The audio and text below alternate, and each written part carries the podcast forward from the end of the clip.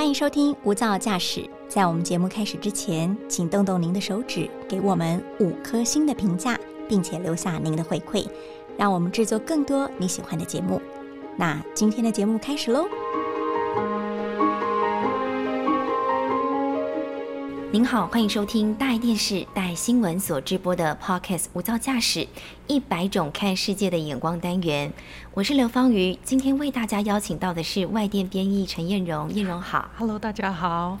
哎，芳瑜，我有点好奇哦，不知道你有没有玩过扭蛋呢？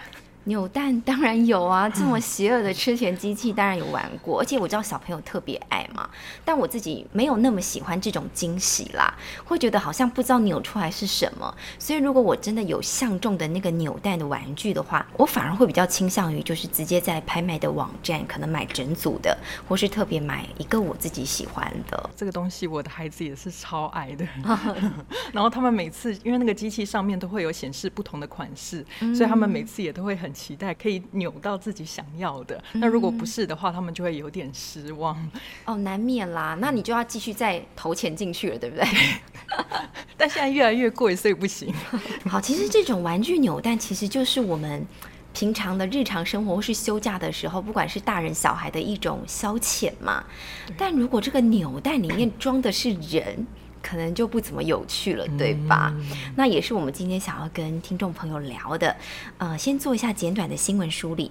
这是 COVID-19 疫情从二零一九年爆发以来，其实就非常严重的冲击到全球各国的经济了，包括就是非常仰赖旅游业的日本，他们的经济更是重挫。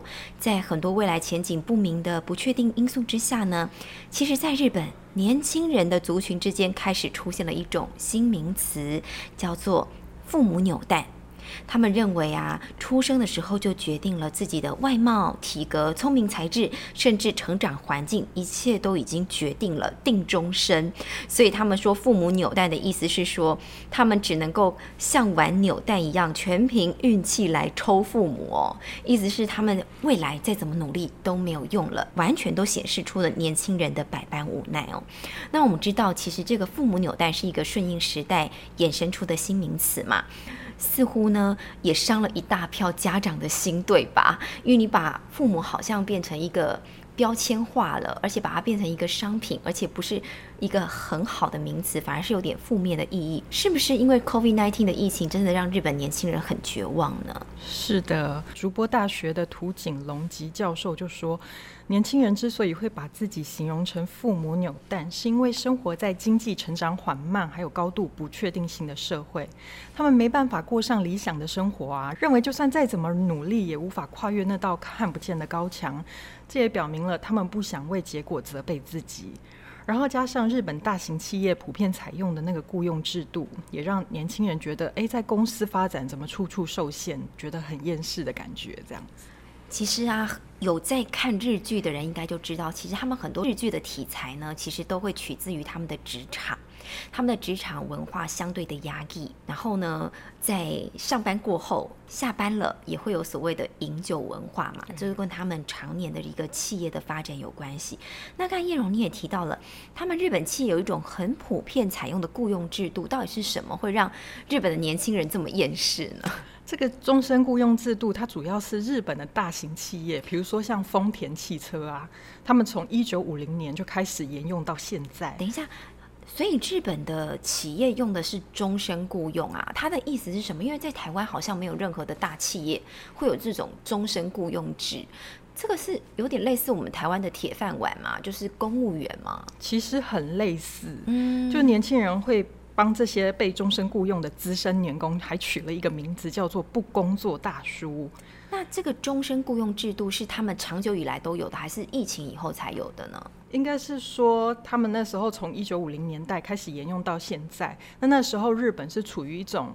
战后大家想追求那种安全感呐，然后企业都在快速成长的时期，然后加上集体主义的社会价值啊，高度讲求服从的民族性啊，当时啊，即使企业采取终身雇佣制，员工都还是能够保持高度的合作精神。但是随着这个时代的牵引，好像似乎不是如此了，对不对？不是如此了。不工作大叔又是什么新名词？不工作大叔，大家听到这个名词，可能脑中会先浮现出就是偷懒啊，然后上班偷玩游戏呀，或是开会的时候，哎，假装很认真在听，可是其实是在睡觉之类的啊。但其实不是哦，不工作大叔不代表这些这样子的行为。嗯他其实不工作大叔，他其实指的是坚守本分啊，没有犯过什么大错，但工作表现却不符合期待的资深员工。就是因为他们一直占着位置，所以让年轻人气得牙痒痒的。好，所以这个不工作大叔不代表他们，呃，上班以后就是零付出啦，只是代表好像他们的付出可能 maybe 跟他们的薪资没有办法成正比，是不是？可不可以举举几个比较明显的例子，然后嗯，跟听众朋友分享呢？是说这些不工作大叔啊、大妈们，他们是真的完全躺平摆烂了，什么都不做吗？哦，他们不是不工作，他们只是技能上有落差哦。比如说他。就是不太会使用这呃某些电脑来软体来做分析或整合啊之类，还有一些是比如说工作太久啦，就有点失去工作的动力，然后就没办法好好工作，而且他们的年薪通常比新进的员工还要高出很多哦，所以这个应该就是纠结的地方了啦。对，你的产出值不多，但是你得到的报酬相对的不成比例的多。没错，而且有很多都是从事具有重大影响力的职位，中高阶主管之类的。没错，所以从企业面他看不到未来，然后整体经济面也看不到未来，日本年轻人就变得特别的悲观。然后日本财团最近针对六个国家，共计六千名的年轻人实施十八岁意识调查。啊，哪六个国家？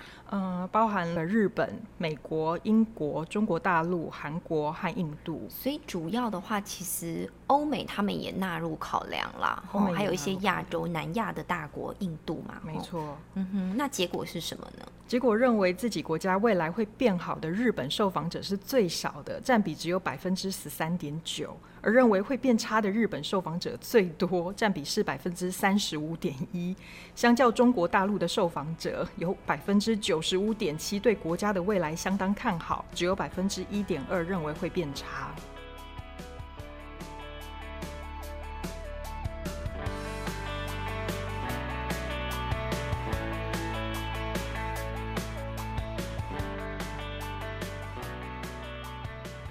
其实日本的年轻人其实对自己的国家未来的前景发展并不怎么看好，甚至说很不看好啦。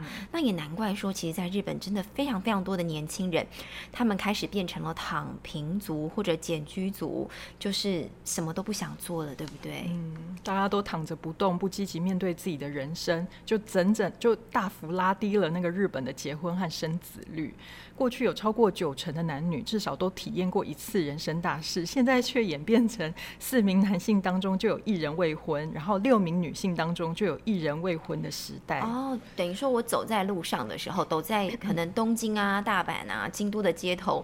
我碰到了每四个日本人，他们有一个可能就是没有结婚的，然后每六个女性可能也是没有结婚的。嗯，而且根据日本厚生劳动省的数据，去年日本出生人数年减百分之一点三，降到八十四万两千一百三十一人，不仅是连续第十四年减少哦，还刷新最低历史记录。嗯，甚至还出现一种 神奇的现象，就是有越来越多人和虚拟人物相爱结婚，和虚拟人物结婚，我不知道。我有没有听错？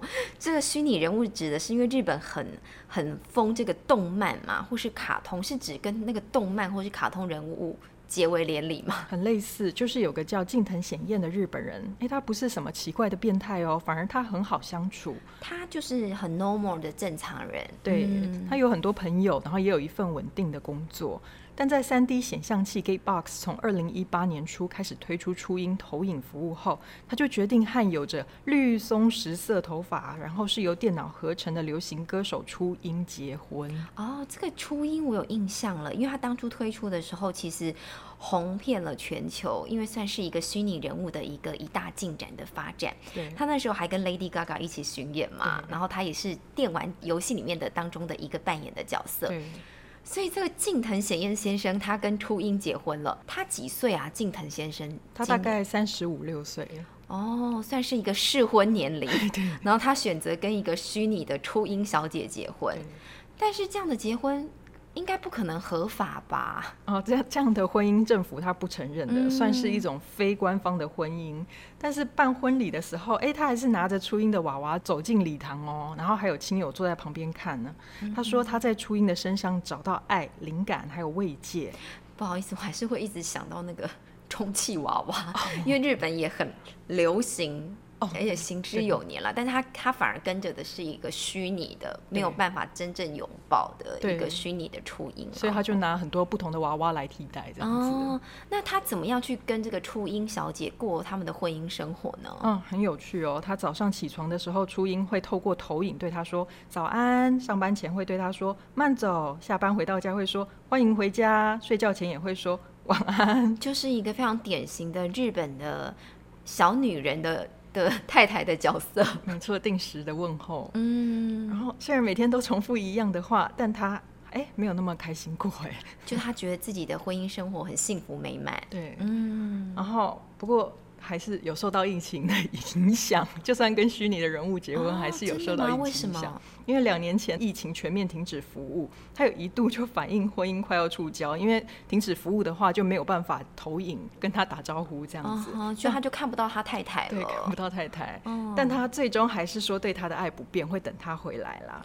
等他回来呀、意思是说，可能等初音变成仿生人的境界嘛，比如说在元宇宙相遇之类的吧，是不是？因为假如这个 gay box 它已经停止服务了，好像没有办法在这个服务项目当中盼着他太太回来，可能要有进阶版的初音哦，了。对对对对嗯对。那只有像近藤显彦这样的一个日本的人吗？还是说有很多人也都是喜欢这种虚拟结婚呢？很多人都是这样。近几十年来，日本有成千上万像近藤显彦一样的人，和虚拟人人物缔结了非官方的婚姻。其实说真有，这个在于我来听啊，或者说很多的台湾民众来说，其实还是会有点不可思议的哈，因为这很像是那个老一辈的冥婚还是什么的，就是你跟了一个没有。看不见摸不着的人，就是有婚姻关系了。当然，这个是政府没有办法核准的。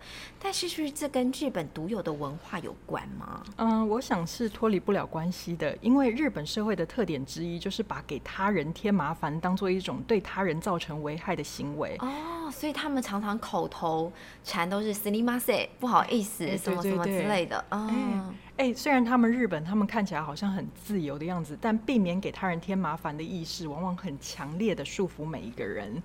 例如在疫情期间，你不戴口罩的话，就会被其他人狠狠的瞪。那相对的，在日本遇到低潮的时候，他们也不会一直跟别人讲，因为就会造成别人的麻烦。就比较硬啦，哈，比较内敛。然后根据经济合作暨发展组织在二零零五年发布的报告，在二十四个成员国中，日本是孤独者最多的国家。可能也是因为这样，导致他们更倾向跟虚拟人物相处或透露苦闷。其实哦，无论这个疫情发生与否啦，其实我们人呢，只要遇到低潮的时候，最好不要变成一个闷葫芦，因为总有一天可能会爆开来嘛。